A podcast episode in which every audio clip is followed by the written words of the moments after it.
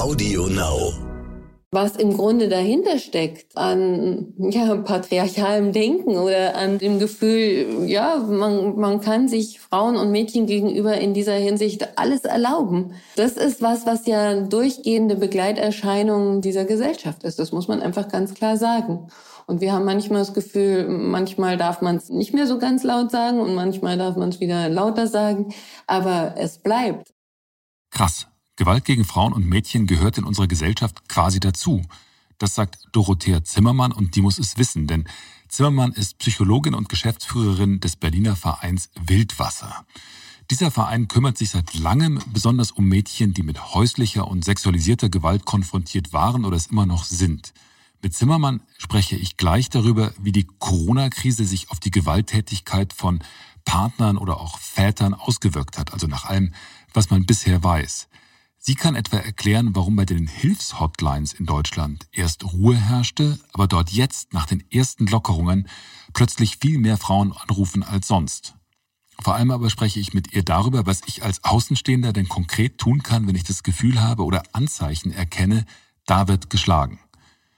Dabei soll dieses Gespräch auch einen kleinen Beitrag leisten zu der Kampagne Sicher Heim, diese Kampagne, das haben Sie vielleicht mitbekommen, hat die Bertelsmann Content Alliance diese Woche gestartet mit prominenter Unterstützung etwa von Frauenministerin Franziska Giffey. Das Ziel dieser Kampagne Sicher Heim ist klar. Häusliche Gewalt darf kein Tabuthema sein, ob mit Corona oder ohne. Wir und Corona. Die wichtigsten Informationen zum Virus. Nachrichten, Experten, Leben im Alltag. Und damit nach dieser etwas längeren Vorrede herzlich willkommen zu Wir und Corona, dem Podcast von Stern und RTL. Schön, dass Sie dabei sind oder sogar vielleicht wieder dabei sind. Mein Name ist Florian Güsken und ich darf Sie hier in der nächsten halben Stunde begleiten. Für diese Folge unseres Podcasts haben wir übrigens wieder einen Sponsor, einen Werbepartner gewinnen können, nämlich die Deutsche Bahn. Darüber freuen wir uns natürlich und von diesem Partner gibt es jetzt auch gleich ein paar Informationen. Wir tun alles, damit Sie, unsere Kunden, sicher reisen können, verspricht die Bahn und will damit klarmachen. Liebe Leute, Gäste, Reisende, wir verstehen, dass ihr euch jetzt in der Krise fragt. Wie sicher ist es, jetzt gerade vor Pfingsten wieder in einen Zug zu steigen, in einen ICE vielleicht? Was muss ich beim Reisen beachten? Bin ich trotz Corona im ICE oder IC sicher? Die von der Bahn sagen, wir verstehen eure Sorgen und wir nehmen sie natürlich ernst. Und wir versprechen euch, wir tun alles, um eure Zugfahrten möglichst sicher zu machen. Viele von uns sind in normalen Zeiten ja oft mit der Bahn unterwegs, pendeln vielleicht mit dem ICE etwa zwischen Hamburg und Berlin oder sogar zwischen München und Berlin. Andere fahren privat quer durch das ganze Land. Deshalb geht uns eigentlich alle an, was die von der Bahn jetzt konkret unternehmen in Sachen Sicherheit. Dazu gibt es später weitere Infos. Zunächst aber möchte ich Dr. Michael Wünning etwas fragen, den medizinischen Experten unseres Vertrauens. Sie kennen ihn wahrscheinlich mittlerweile. Als Chefarzt leitet Dr. Wünning das Zentrum für Notfall- und Akutmedizin des Marienkrankenhauses in Hamburg. Die Notaufnahme ist ja oft der Ort, an den Patienten sich zuerst wenden, wenn ihnen etwas zustößt. Und weil wir heute die ganze Folge über häusliche Gewalt sprechen, will ich von Dr. Wünning wissen, was machen Sie eigentlich, also in Ihrer Notaufnahme, wenn da eine Frau zu Ihnen kommt und sagt, ich bin geschlagen worden? Hallo, Herr Dr. Wöning. Moin, Herr Güsken. Wir sprechen heute über häusliche Gewalt, über Gewalt zwischen Partnern, aber auch über Gewalt gegenüber Kindern. Werden Sie mit sowas in der Notaufnahme denn häufig konfrontiert? Also wir werden immer wieder leider mit diesen Sachen konfrontiert. Entweder direkt, weil sich Patienten mit, äh, nach solchen Übergriffen und mit, mit Verletzungen vorstellen oder auch, weil es indirekt dann auffällt, dass Geschichten halt nicht zu Verletzungsmustern passen ähm, oder sich Patienten halt in einer hilflosen Situation befinden und das vielleicht noch nicht äußern mögen. Das kommt schon regelmäßig leider vor. Was machen Sie denn in so einer Situation, wenn beispielsweise eine, eine Frau zu Ihnen kommt und sagt, ich wurde geschlagen, ich habe hier Verletzungen? Wie geht man davor in der Notaufnahme?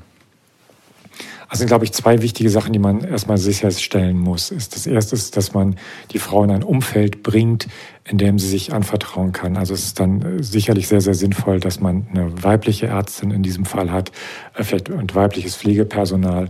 Und das Zweite, was man wissen muss, auch wenn das dann erwartet wird. Wir sind ja keine Justizbehörde. Wir sind nicht dafür da, den Tathergang zu ermitteln.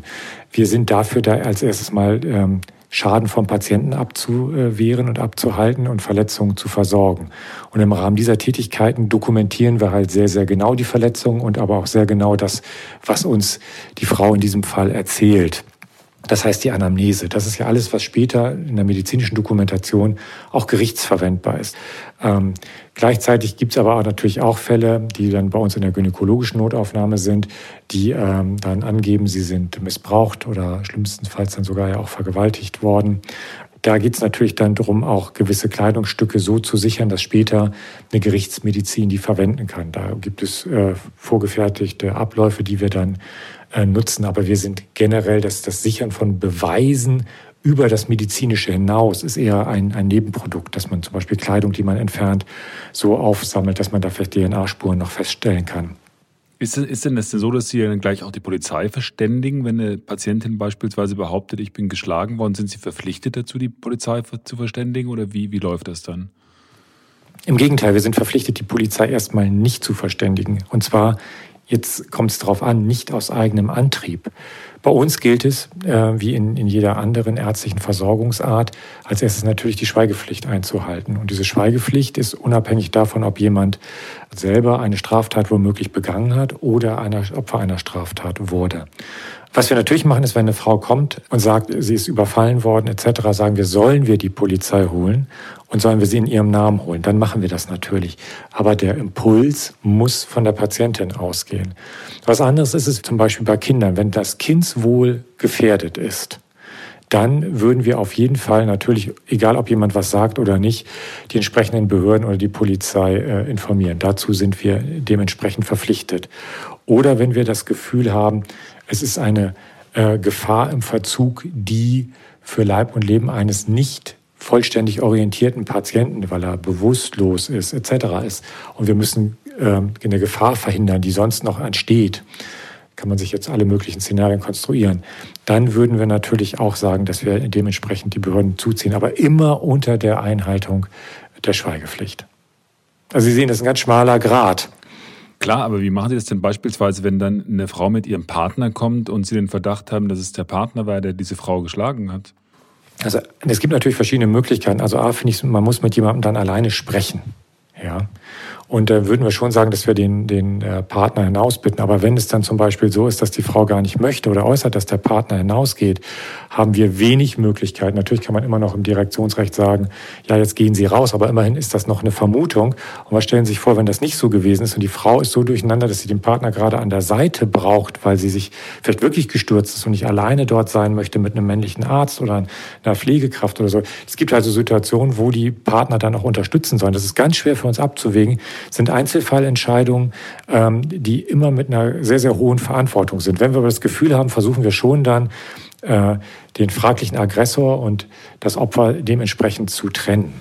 Und dann ist immer das Wichtigste, wir sagen jedem, an wen er sich im Weiteren wenden kann. Das heißt, wir haben ein Informationsblatt. Hier in Hamburg ist äh, die Rechtsmedizin im Universitätskrankenhaus zuständig. Da gibt es Ansprechpartner, Sprechzeiten, Notfalltelefone. Das haben wir alles auf einer Seite zusammengestellt. Die geben wir mit. Das heißt auch dann wirklich Merkblatt für Opfer von Gewalttaten. Da kann man sich dann hinwenden, weil man ja im Endeffekt vielleicht dann auch noch mal die verschiedenen Gewaltmerkmale, die man dann am Körper vielleicht auch offensichtlich hat, so dokumentieren möchte, dass vielleicht ein Rechtsmediziner dann auch das genauer vor Gericht aussagen kann, als jetzt ein äh, Kollege, der in der Notaufnahme tätig ist. Hm. Wie ist es denn? Da, da gibt es übrigens, Entschuldigung, ganz ja. spannende Sachen auch in anderen Initiativen in anderen Bundesländern, leider nicht flächendeckend. Es gibt Organisationen, die spenden den Häusern Beweisaufnahmekits mit äh, der Möglichkeit, Fotos zu machen. Da ist einmal eine Kamera mit dabei, da sind verschiedene Asservatenbeutel mit dabei. Natürlich nur mit dem Einverständnis der Patienten, dann kann man das machen. Und viele sind ja noch nicht sicher, ob sie das zum Beispiel zur Anzeige bringen wollen. Ja, und damit diese Beweise nicht weg sind, kann man das dann an diese Stelle zurückstellen und die archivieren das über mehrere Jahre für diese Frau oder auch den Mann um dann im Endeffekt äh, denen die Möglichkeit zu geben, dass sie, wenn sie nach einem halben Jahr sagen, doch, das war jetzt kein Einzelfall, ich möchte jetzt doch zur Anzeige kommen, aber ich habe von damals keine Beweise, dass man sich diese Beweise dann nochmal wieder zurückordern kann. Finde ich sehr, sehr sinnvoll, eine wirklich tolle Organisation. Wie ist das denn? Hatten Sie während der Corona-Zeit jetzt das Gefühl, äh, dass die Zahl dieser Fälle zugenommen hat oder haben Sie da keine Unterschiede bemerkt? Also bei uns in der Klinik nicht. Ich äh, habe mit Kollegen in NRW und Bayern gesprochen, die schon gesagt haben, sie haben mehr, aber auch viel aggressive Gewalt mitgekriegt, also wie, wie Paare, die in die Notaufnahme äh, miteinander gekommen sind, untereinander verbal agieren. Es sind sicherlich auch vermehrt ja, häusliche Gewalttaten wohl vorgefallen. Ich in meiner Klinik habe das so nicht bemerkt. Aber was ich ganz, ganz wichtig finde, natürlich sprechen wir meistens von Frauen, aber die, was wir so in den letzten Jahren mitbekommen haben, die Gewalt ist halt gegenüber allen in der Familie. Das heißt, sowohl gegenüber Frauen, sicherlich in viel höheren Prozentzahl als andersrum, aber es ist auch nicht mehr die Ausnahme, dass äh, Frauen gegenüber Männern äh, Gewalt ausüben, Gewalt von Eltern gegenüber Kindern ausgeübt wird oder auch zwischen Geschwistern dass Geschwister mit einem gewissen Altersunterschied untereinander über das normale Maß mit ein, äh, gegeneinander gewalttätig sind, was von den Eltern dann vielleicht dann noch als Rangelei oder so abgetan wird, was aber schon eigentlich dieses Maß sprengt. Auch das beobachtet man leider immer häufiger.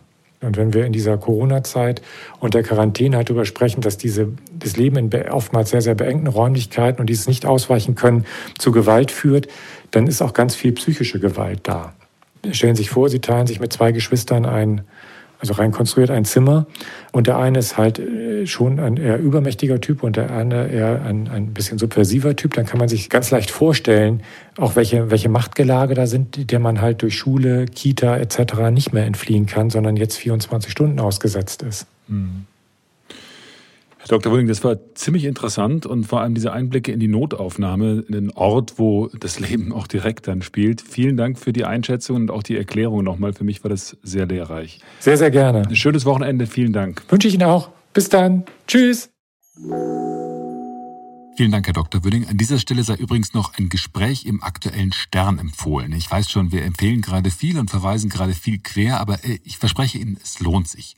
Also, im aktuellen Stern geht es auch um die Frage, wie Frauen im ersten Moment geholfen werden kann. Und zwar spricht meine Kollegin Frauke Huhnfeld dort mit den Leitern der Gewaltschutzambulanz der Charité. Ja, denn die haben nicht nur den Drosten, also der Charité in Berlin, nämlich mit Michael Zokos und Saskia Etzold. Das Gespräch zu lesen lohnt sich absolut. Aber jetzt freue ich mich, nach langer Vorrede, mit Dorothea Zimmermann sprechen zu dürfen, der Geschäftsführerin des Berliner Vereins Wildwasser. Die berichtet nämlich, dass die Corona-Krise keineswegs nur negative Folgen gehabt hat, sondern für manche Mädchen und Frauen sogar Gutes bewirkt hat. Das ist ziemlich überraschend, finde ich. Hallo, Frau Zimmermann. Hallo, Herr Güsken. Sie sind Geschäftsführerin des Vereins Wildwasser in Berlin und arbeiten vor allem, um sexuellen Missbrauch von Mädchen zu verhindern. Können Sie beschreiben, was Wildwasser genau macht und worin Ihre tägliche Arbeit besteht? Wildwasser hat zwei Beratungsstellen für Mädchen und junge Frauen, die sexualisierte Gewalt erlebt haben. Und die Mädchen kommen zum Teil selber zu uns oder auch in Begleitung gerade von Lehrerinnen oder von Müttern, auch von Freunden und Freundinnen. Und dann besprechen wir mit ihnen sehr genau, was sie eigentlich brauchen. Ob sie Unterstützung brauchen in Bezug auf darauf, ob sie eine Anzeige machen wollen, wie sie sich schützen können, wollen sie eine Therapie weitermachen, dass wir im Grunde so ein bisschen mit ihnen zusammen ordnen, wie es weitergehen kann. Sie haben jetzt gerade von Lehrerinnen gesprochen und auch von Unterstützerinnen. Jetzt in den letzten Wochen und Monaten gab es ja oft gar keine Schule und die Kinder konnten überhaupt gar nicht in die Schule gehen oder junge Frauen konnten auch nicht in die Schule gehen. Wie hat denn die Corona-Krise Ihre Arbeit jetzt im Alltag verändert? Mm, da sprechen Sie wirklich einen sehr, sehr wichtigen Teil an und einen sehr wesentlichen Teil. Weil es, es war einfach ganz eindeutig so, dass ganz am Anfang es so war, dass wir erstmal von Mädchen ganz eigentlich fast gar nichts mehr gehört hatten, dass natürlich so eine Fantasie und so ein Gefühl war, Mensch, was passiert jetzt eigentlich auch wirklich zu Hause und wie können wir auch die Mädchen erreichen? Und von daher ist es am Anfang wirklich so gewesen, dass ganz stark die Anrufe zurückgingen. Das hat sich jetzt schon wieder sehr verändert, dass wir auch viele Anrufe jetzt bekommen haben. Interessanterweise ganz viel von auch Mädchen, die schon früher bei uns waren und die eigentlich den Beratungsprozess mehr oder minder abgeschlossen hatten, aber deren System im Grunde, wo sie sich gut stabilisieren konnten, indem sie zum Beispiel in Mädchentreffs waren oder auch Sport gemacht haben oder also was zu so einer Stabilisierung auch einfach alles dazugehört, das ist weggebrochen für sie. Und das hat wirklich viele, viele sehr in so eine Dekompensation gebracht. Also dazu, dass sie eigentlich so das Gefühl hatten, boah, das, worauf kann ich mich jetzt eigentlich stützen? Mhm. Das heißt, Sie waren während der Zeit dann auch telefonisch die ganze Zeit erreichbar oder wie haben Sie das gemacht? Ja, wir waren durchgehend erreichbar. Wir haben auch unsere Telefonzeiten ausgeweitet oder haben auch, wenn wir einen Anrufbeantworter geschaltet haben, auch allen gesagt, sie sollen ruhig schnell drauf sprechen und haben wirklich innerhalb kürzester Zeit zurückgerufen. Also wir haben eigentlich diese Zeit, man kann überhaupt nicht sagen Homeoffice oder sonst irgendwas, wie da bei vielen war, sondern wir waren eigentlich, haben ganz, ganz stark die Telefonzeiten und vor allen Dingen auch die Beranet nennt sich das, wo wir die Beratung übers Internet machen, haben auch diese Zeiten äh, verlängert. Bei Mädchen, wo wir sagen, die sind so nah an der Krise und denen würde es so schlecht gehen, dass sie vielleicht womöglich in die Psychiatrie müssten, äh, haben wir gesagt, die können auch zu uns kommen und haben im Grunde das äh, beraterische Spazierengehen eingeführt. Ich glaube, wie das relativ viele gemacht haben. Und das ging eigentlich ganz gut. Also man kann sagen, wenn dann die Mädchen zu uns kamen und wir haben uns dann auf der Straße mit denen verabredet und sind dann mit denen äh, um den Block gegangen und haben mit denen dann die Sachen besprochen. Da konnten die sich wirklich ganz gut drüber stabilisieren. Beraterisches Spaziergehen, Spazierengehen, das klingt ja super. Helfen Sie mir doch mal zu verstehen. Also ich, ich habe die Zahlen noch nicht ganz verstanden, weil es hieß ja ursprünglich zu Beginn der Krise, klar, die häusliche Gewalt wird jetzt zunehmen und jetzt sieht man so die ersten Zahlen und da ist das Bild aber nicht so ganz eindeutig, weil in einigen Ländern gibt es in der Kriminalstatistik sogar wenige Fälle. In Berlin hat die Zahl der Polizeieinsätze aber deutlich zugenommen. Die Zahl der Anzeigen jedoch ist äh, gar nicht so stark angestiegen. Wie ist denn da Ihre Einschätzung? Gab es da jetzt wirklich einen Zuwachs an Fällen von häuslicher Gewalt oder wie sehen Sie das? Also ich glaube, jetzt müssen wir an der Stelle mal sehr gut differenzieren. Also unter häuslicher Gewalt wird ja Partnerschaftsgewalt äh, auf der Erwachsenenebene definiert. Mhm. Und, und wenn wir uns das angucken, da ist es ziemlich eindeutig, dass ja, die Zahlen zuerst ziemlich zurückgingen. Auch im Grunde aus ganz ähnlichen Gründen wie bei den Mädchen, dass ziemlich klar war, dass Frauen in dem Moment eben so isoliert sind, dass sie keine Möglichkeit haben anzurufen.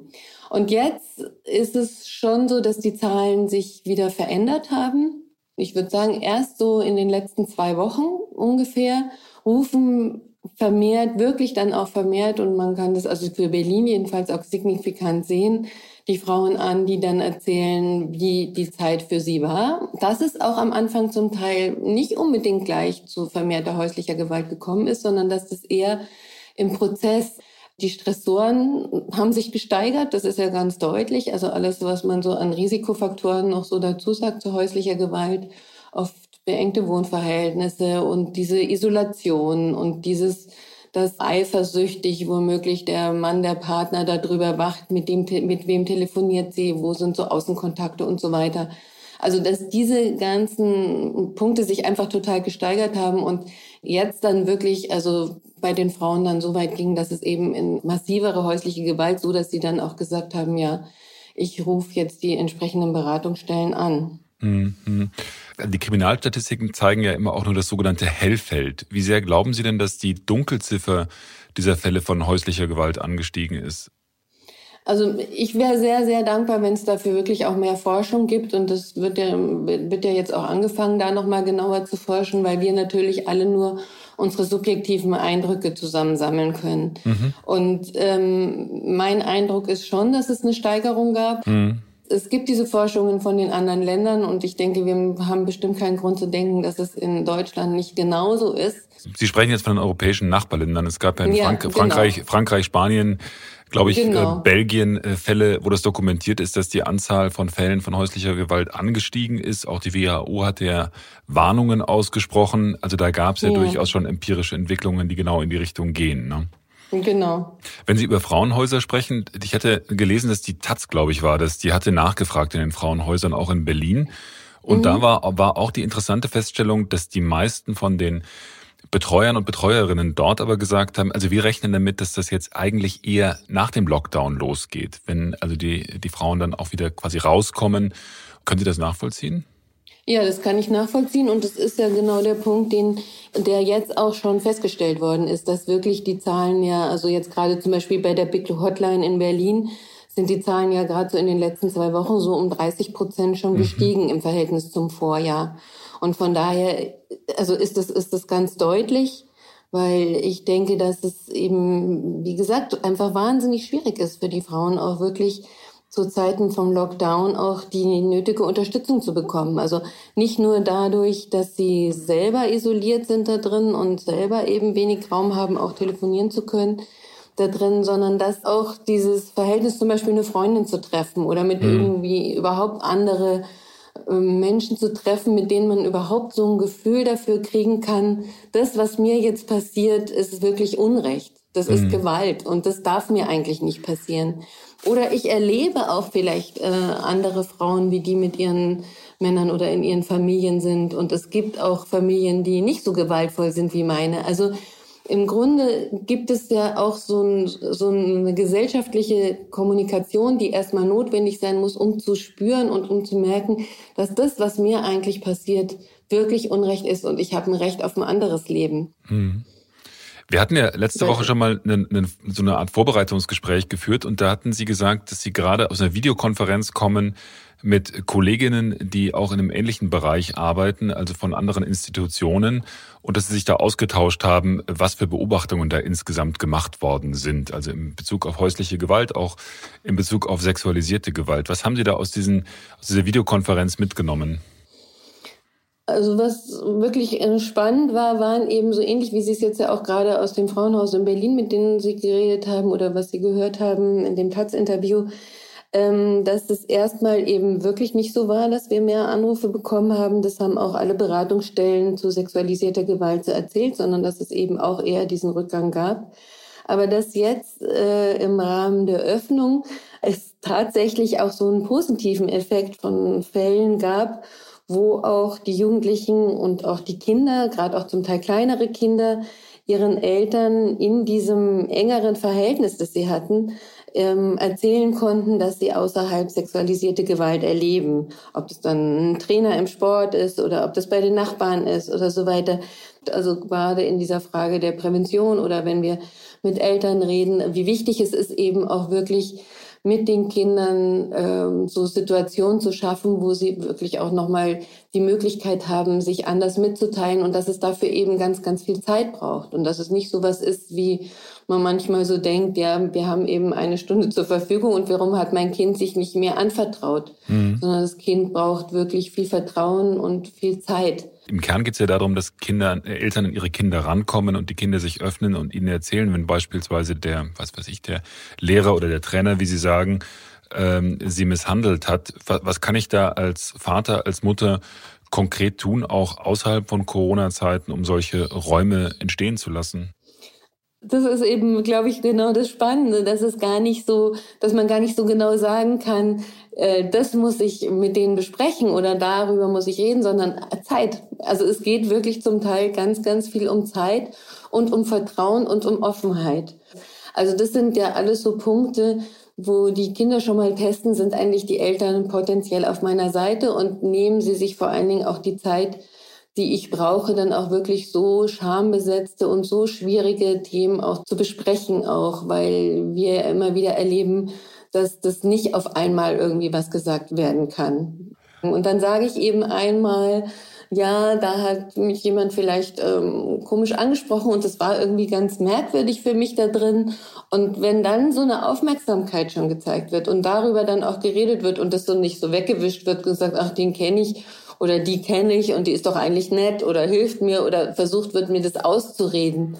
Und ich glaube, das sind so Situationen, die vielleicht in Corona-Zeiten besser getestet werden konnten oder besser geguckt werden konnte, nochmal, wie sind eigentlich meine Eltern, wie ist auch mein Vater, wenn der vielleicht ein bisschen mehr zu Hause ist da drin. Habe ich eine Chance auch, dass die wirklich an meiner Seite stehen. Hm.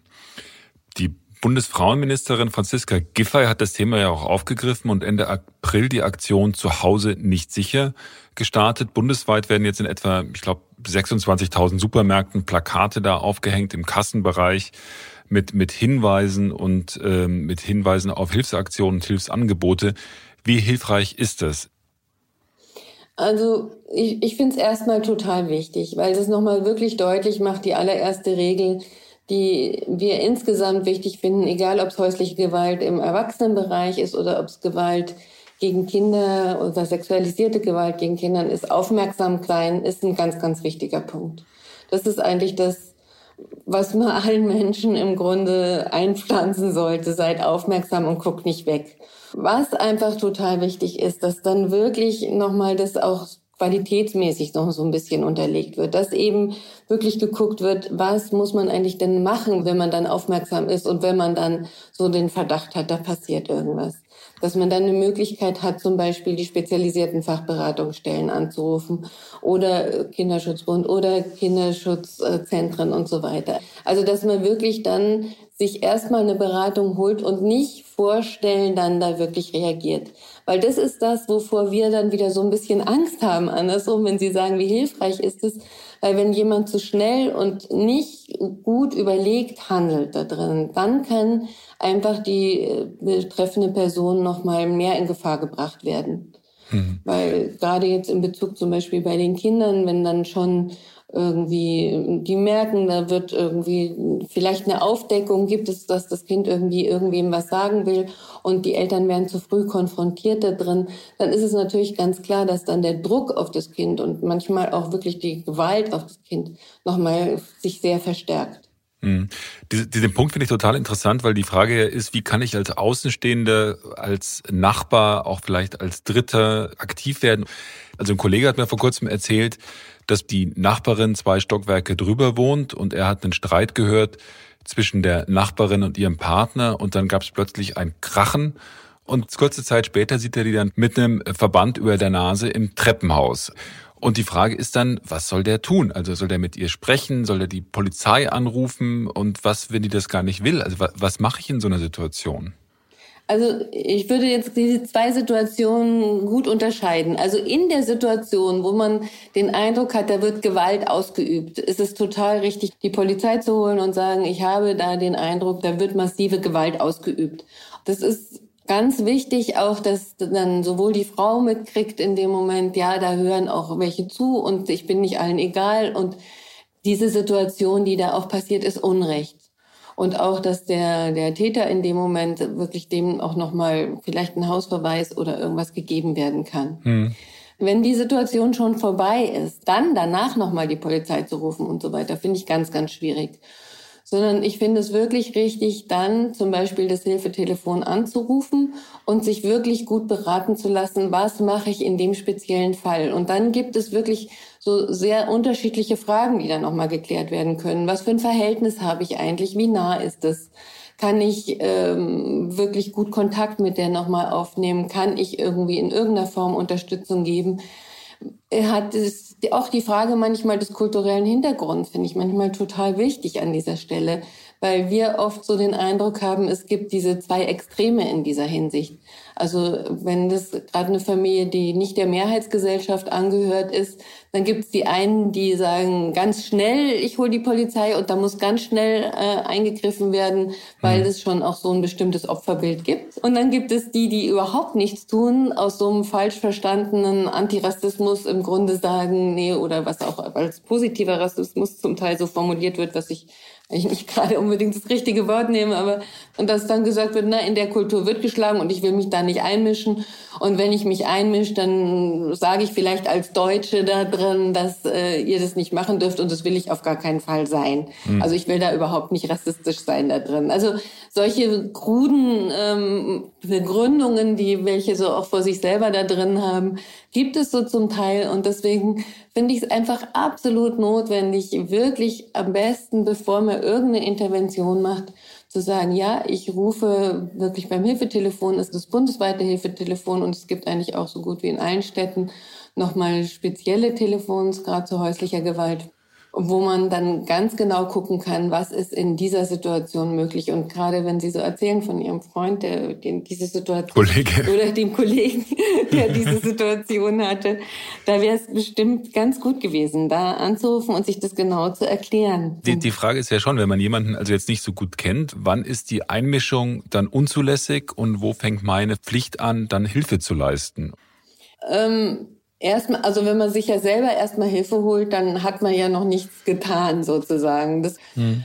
Die Person anzusprechen, ich finde es manchmal schon ganz gut, dass man vielleicht ähm, da nochmal hingeht, wenn man gerade was mitgekriegt hat, was noch nicht in so einem Rahmen war, wo man sagen würde, ich hole die Polizei, aber hingeht und sagt, äh, ich brauche Eier zum Beispiel oder mhm. ich brauche irgendwas. Also unter einem ganz anderen Vorwand. Damit kann man schon mal deutlich machen in der Situation, Mensch, ich habe was gehört, ich bin da. Mhm. Das kann zum Beispiel erstmal so eine Möglichkeit sein. Und ob sich dann da was daraus folgt oder ob daraus auch so ein Verhältnis nochmal entstehen kann, das muss man sich wirklich genau angucken. Aber dass man erstmal so schaut, wie kann so eine erstmal ganz niedrigschwellige Kontaktaufnahme da drin sein? Weil es ist natürlich immer total schwierig. Es gibt immer wieder Frauen natürlich, die sich für sich entscheiden, ich will in der Situation bleiben und das, was wir von außen tun können.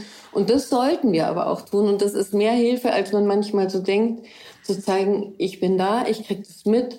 Wie, ich habe mhm. eine, wie ist das denn eigentlich rechtlich? Wann muss ich denn aktiv werden? Gibt es da sowas wie unterlassene Hilfeleistung? Und wann bin ich jetzt also nicht ethisch, sondern auch rechtlich verpflichtet, tatsächlich Hilfe zu holen? Bevor Dorothea Zimmermann auf diese Frage antwortet, wage ich es, sie kurz zu unterbrechen, um über das Reisen zu sprechen und Ihnen ein paar Infos von unserem Sponsor zu überbringen, der Deutschen Bahn. Vielleicht ist manches für Sie ja gar nicht so neu, weil Sie unseren Podcast vielleicht gerade jetzt im Zug hören, vielleicht sogar im ICE. Mich interessiert natürlich besonders, was die Bahn jetzt genau tut, um das Zugfahren sicherer zu machen. Und da sagt die Bahn, macht sie eine ganze Menge. Die Mitarbeiter im Nah- und Fernverkehr etwa tragen alle Mund-Nase-Bedeckung. Und auch wir als Fahrgäste müssen das tun. Also merken, in den ICE auf jeden Fall die Maske mitnehmen. Und wenn Sie die vergessen haben, kein Problem. Im Bordbistro können Sie eine neue kaufen.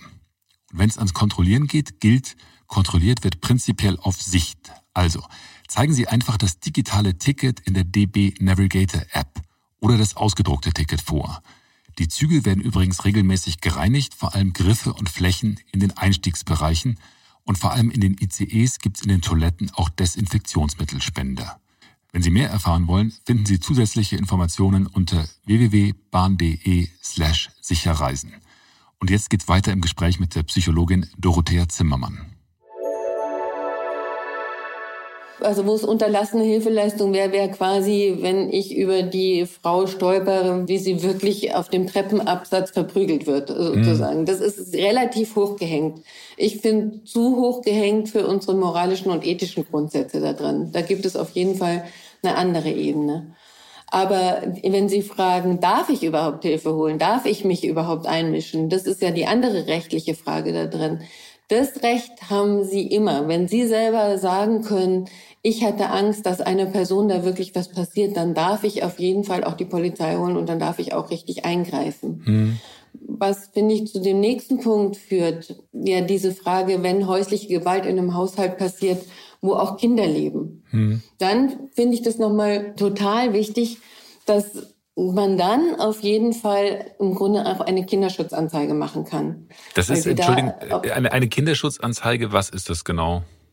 Eine Kinderschutzanzeige bedeutet, dass ich beim zuständigen Jugendamt dann sage, da wird äh, ein Kind Opfer, und in dem Zusammenhang muss man auch sagen, ist es selbst Opfer von der häuslichen Gewalt und Partnerschaftsgewalt, die bei den Eltern oder bei der Mutter mit einem anderen Partner ausgeübt wird. Das heißt also, wenn es weiter in dieser Familie auf dieser Ebene lebt, dann muss auf jeden Fall das Jugendamt gucken. Mhm. Aber auch in der Hinsicht ist es gut, bevor ich das mache, sich nochmal beraten zu lassen. Aber ich finde, wenn Kinder in diesem Haushalt irgendwie mitleben, dann bin ich auch wirklich da sehr aufgefordert, auf jeden Fall zu handeln. Mhm. Aber diese Kinderschutzanzeige, die stelle ich dann nicht bei der Polizei, sondern dann beim zuständigen ja. Jugendamt. Genau, genau. Mhm. Mhm.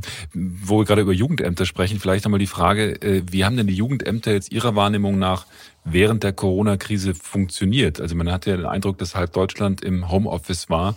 Und ich habe mir gedacht, mhm. Ist das jetzt bei den Beamten in den Jugendämtern auch so? Sind die erreichbar? Sind die verfügbar? Können die überhaupt momentan zugreifen, wenn es denn Not tut? Wie war da mhm. Ihr Eindruck? Oh je. Also mein Eindruck war auch, dass ein großer Teil von den Jugendämtern im Homeoffice war und ist das muss man ja sagen, auch ist immer noch. Und ähm, dass sie zum Teil sehr, sehr schwer zu erreichen sind. Aber in der Frage, wenn es eben Kinderschutzanzeigen sind oder wenn es wirklich um Kindeswohlgefährdung geht, dann hat also jedes Jugendamt, und das habe ich auch eigentlich bundesweit gehört und das ist auch in Berlin so, haben dann ihre ganz speziellen mhm. Nummern, die auch weiter äh, die ganze Zeit über ganz gut funktioniert haben. Und da wird auch eingeschritten. Mhm. Das Problem war jetzt wirklich die ganze Zeit, dass diese, dieses so ein bisschen unter der Kindeswohlgefährdung, also äh, ja während dieser Corona-Zeit diese Stressfaktoren ja extrem gestiegen sind zum Teil mhm. in den Familien. Und dass da es einige Familien gab, die gesagt haben, Mensch, ich brauche vielleicht auch jetzt gerade in Bezug auf die Kinderhilfe vom Jugendamt oder ich brauche noch eine Unterstützung bei der Betreuung oder gibt es irgendwie noch Ideen? Eigentlich das ganz normale Geschäft sozusagen vom Jugendamt, nämlich auch, äh, sagen wir, unterhalb der Kindeswohlgefährdung auch wirklich Unterstützung zu geben, Hilfen zur Erziehung zu geben, mhm. da drin das alles ist mehr oder minder eigentlich gerade nicht passiert. Das muss man ganz deutlich sagen. Lassen Sie uns auch nochmal zur, zur partnerschaftlichen Gewalt kommen. Denn es ist ja oft so, dass Opfer dann sagen, nee, ich will jetzt gar nicht, dass Hilfe geholt wird. Äh, lassen Sie mich zufrieden. Ich würde gerne, Sie hatten es vorhin genannt, in der Situation bleiben. Ähm, Sie sind Psychologin. Wie schwer ist es denn, sich einzugestehen, hier, ich bin Opfer und das, was mit mir hier passiert, das ist nicht normal, sondern ist, Sie haben das vorhin Unrecht genannt. Wie verläuft denn da der psychische Prozess bis zu dem Punkt, wo man dann sagt, okay, jetzt, jetzt geht's aber echt nicht mehr? Ähm, das kann, auch das kann man ganz schwer verallgemeinern, weil es ganz, ganz unterschiedliche Gründe gibt, warum Frauen in diesen Situationen bleiben. Und ich finde es sehr spannend, wenn man sich das nochmal genau anguckt, was sind eigentlich die Gründe, warum Frauen bleiben oder auch warum Frauen gehen, dann stehen die Kinder zum Beispiel oft an allererster Stelle. Mhm. Dass nämlich gerade zur häuslichen Gewalt ganz oft dazugehört, dass der Partner sagt, du wirst deine Kinder verlieren in dem Moment wo du gehst. Ich habe die Macht, auch mit dem Jugendamt, mit den Gerichten, mit allen zu reden. Das mhm. kann zum Beispiel ein wichtiger Grund sein. Und ähm, es gibt natürlich ökonomische Fragen. Es gibt Fragen Angst vor Alleinsein. Es gibt diese Frage von Scham und Schuldgefühlen vielleicht da drin. Bin ich doch schuld? Das passiert ja auch in dieser Dynamik, die bei häuslicher Gewalt dann auch entsteht, in dieser psychischen Dynamik, dass oft so man das Gefühl hat, oh, ich war an der Stelle vielleicht doch falsch oder ich habe was nicht richtig gemacht und wenn ich das nur ähm, nicht provoziere und so weiter, dann vielleicht passiert es auch nicht oder dass der Partner dann so sich sehr reuevoll zeigt danach und sagt, es wird nie wieder passieren. Und von daher ist unsere Erfahrung, dass viele Frauen das eigentlich einfach dann immer wieder eigentlich fliehen müssen und immer wieder in die Frauenhäuser gehen, was natürlich oft nicht einfach ist in der Arbeit mit diesen Frauen, dass man das Gefühl hat, sie gehen dann wieder in diese gewalttätigen Situationen, in diese gewaltvollen Situationen zurück. Und das ist eigentlich manchmal kaum auszuhalten, mhm. weil man auch weiß, wie sie kamen und wie sie aussahen, zum Teil, wie sie kamen. Aber inzwischen, gerade ich arbeite seit 30 Jahren jetzt in diesem Bereich, ist, gibt es eigentlich auch so eine, so eine Zuversicht oder sowas sehr Klares, dass ich irgendwann ist es halt das letzte Mal. Und das macht es für Unterstützerinnen manchmal total schwer, wenn die vielleicht sechsmal wieder zurückgegangen sind. Aber beim siebten Mal sind sie dann eben, haben sie es geschafft. Und beim siebten Mal haben sie dann auch, auch wirklich die psychische Stärke und Möglichkeit und Vertrauen ins Hilfesystem. Das sind ja ganz viele verschiedene Ebenen. Und vielleicht auch Vertrauen in die deutsche Gesellschaft, weil es sind ja auch zum Teil äh, Frauen, wo auch die Frage des Aufenthaltsrechts nochmal eine ganz wichtige Rolle spielt, wo sie dann sagen können, ja, ich kann jetzt gehen und ich traue mich auch. Mhm. Wir hatten im Vorgespräch ja auch äh, schon gesprochen über die sogenannte Istanbul-Konvention, die Sie da erwähnt hatten. Das ist ein internationales Übereinkommen des Europarats zur Verhütung und Bekämpfung von Gewalt gegen Frauen und häuslicher Gewalt. Das gilt, glaube ich, seit 2014. Äh, Mir war das unbekannt. Äh, können Sie mhm. noch mal erläutern, was diese Istanbul-Konvention genau beinhaltet und was sie vor allem in der Bekämpfung der häuslichen Gewalt verändert hat oder vielleicht auch verbessert hat? Also das Gute an dieser Istanbul-Konvention ist, dass sie wirklich nochmal sehr deutlich gemacht hat, was gehört alles zu häuslicher Gewalt gegen Frauen und Mädchen. Das ist mir wichtig auch nochmal dazu zu sagen, dass es sich natürlich auch auf Mädchen bezieht da mhm. drin. Mhm. Und ähm, was es alles braucht, um diese Gewalt zu bekämpfen. Und da hat die Istanbul-Konvention sehr viele Handlungsfelder benannt. Und sie sehr deutlich benannt nochmal und äh, Anforderungen an die einzelnen Staaten gesetzt, da auch die nötigen, in den nötigen Handlungsfeldern da auch die ganzen Ressourcen zur Verfügung zu stellen. Und das ist sehr deutlich, wenn man sich jetzt noch mal zum Beispiel Deutschland anschaut, dass diese Ressourcen, die auch in der Istanbul-Konvention benannt worden sind, nämlich zum Beispiel die Frage der Frauenhausplätze, dass das in Deutschland überhaupt noch nicht erfüllt ist. Auf wie viele äh, Einwohnerzahl so und so viele äh, Frauenhausplätze zum Beispiel zur Verfügung stehen müssen. Oder auch wie viele Beratungsstellen zur Verfügung stehen müssen. Dann in Bezug auf den Rechtsrahmen, die Rechtsnormen, die da nochmal gesetzt werden. Da wird zum Beispiel gerade auch nochmal Bezug genommen auf diese Frage, werden Frauen gefährdet in Bezug äh, auf Umgangsregelungen. Auch dazu sagt die Istanbul-Konvention sehr, sehr eindeutig, dass immer der Schutz der Frauen und der Kinder auch im Vordergrund stehen muss. Mhm. Auch da gibt es, klafft auf jeden Fall noch eine deutliche Lücke in der Rechtsnormen, die es in Deutschland gerade gibt. Das verstehe ich nicht. Wo, wo, wo klafft da eine Lücke oder was, was fehlt da in Deutschland? In Deutschland ist die Frage, wann äh, Umgang gewährt wird, wird eigentlich eher daran gemessen, dass man sagt, ist nicht dem Wohl des Kindes zuträglich, wenn es den Vater über einen längeren Zeitraum nicht sieht, mhm. auch wenn er Gewalt ausgeübt hat. Mhm. Und die Fragen, wie dann Urteile in familienrechtliche Urteile gesprochen werden da drin, orientieren sich eher an dieser Rechtsnorm. Und die Rechtsnorm, die von der Istanbul-Konvention vorgegeben wird, ist, sieht als aller, allererstes den Schutz der Frauen und den Schutz der Kinder im Vordergrund. Mhm. Und hat das denn in, in der Rechtsprechung tatsächlich schon was bewirkt und verändert auch? Sagen wir, wir sind gerade sehr dabei. Äh, man kann sagen, wo sich wirklich was verändert hat auf der, auf der rechtlichen Ebene, ist in Bezug auf die Paragraph zur Vergewaltigung. Da war es ja auf jeden Fall vorher so, dass Deutschland, bevor es überhaupt äh, die Istanbul-Konvention ratifizieren konnte, diesen Paragraph verändern musste, weil es in Deutschland nicht klar genug war, dass Nein auch Nein heißt und das der Rechtsnorm der Istanbul-Konvention total widersprochen hat dass es eben ganz, ganz deutlich ist, dass die Frauen zustimmen müssen und dass nicht bei der Definition von Vergewaltigung es darum geht, dass die Frauen sich auch gewehrt haben müssen und der Täter gemerkt haben muss, dass die Frau sich gewehrt hat. Also in der Hinsicht hat sich schon wirklich deutlich was verändert in Deutschland. In Bezug auf Vergewaltigung jetzt vielleicht nochmal eine Frage, die so ein bisschen aus dem, aus dem Off kommt. Und zwar, äh, es gab ja vor zwei Wochen diese, diese Sendung bei Joko und Klaas, ich weiß nicht, ob Sie das gesehen ja. haben, die mhm. Männerwelten. Und das war ja zum Teil ziemlich erschreckend, dass man gesehen hat, wie da irgendwelche sogenannten Dickpics durch die Gegend geschickt werden und wie auch Moderatorinnen angegangen werden, auch mit sexistischen Kommentaren. Inwieweit äh, schafft das denn das, sagen wir, den Boden, auf dem dann Vergewaltigungen und auch Gewalt möglich ist? Oder würden Sie das sagen, da gibt es eigentlich gar keinen direkten Zusammenhang und das ist nur konstruiert? Doch, also ich finde schon, also gerade in der Frage jetzt über diese ganzen Jahre, in denen ich jetzt in diesem Bereich arbeite, wird ja oft gefragt, hat sich irgendwas verändert? Und ich denke, was sich wirklich verändert hat, ist äh, in diesem ganzen digitalen Raum, ist diese Hemmschwelle, da auch ähm, sexuelle Übergriffe im Grunde stattfinden zu lassen und dass man so das Gefühl hat, das gehört eigentlich einfach ganz normal dazu, dass sowas stattfindet. Das hat sich wirklich ganz, ganz stark verändert.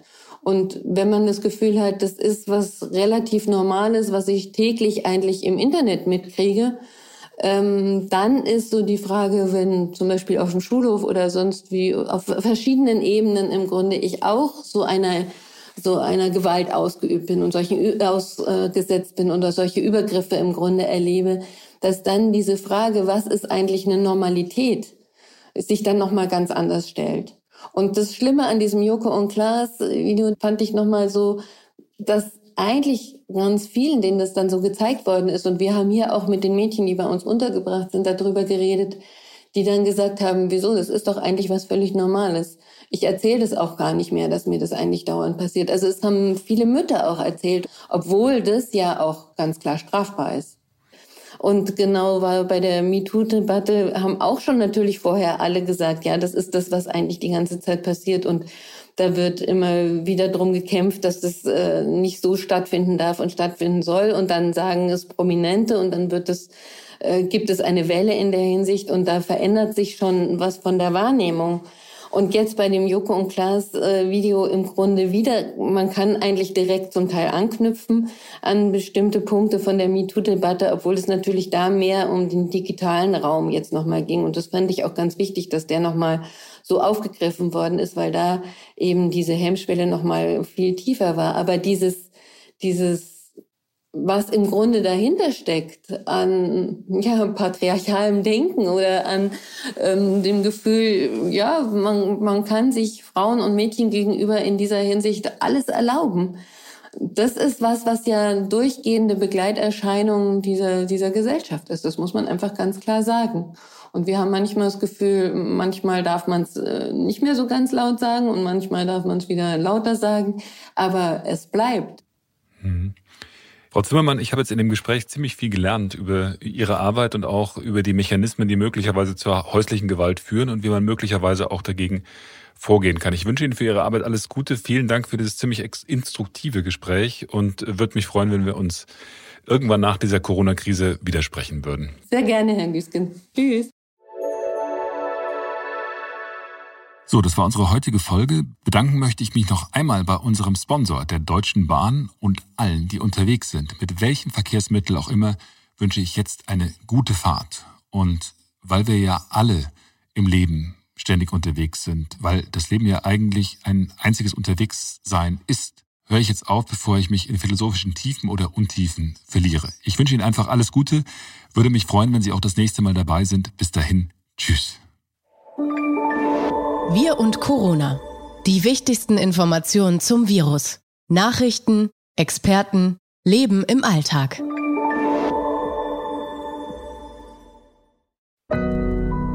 Audio Now.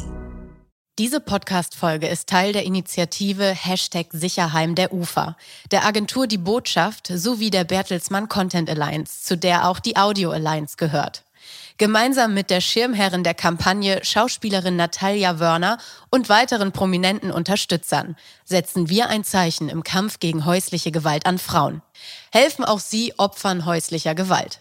Stiftung Stern e.V. leitet ihre Spende an Frauenschutz- und Beratungsverbände in Deutschland weiter. Alle Infos finden Sie in den Show Notes dieser Folge unter dem Hashtag Sicherheim und auf www.sicherheim.org.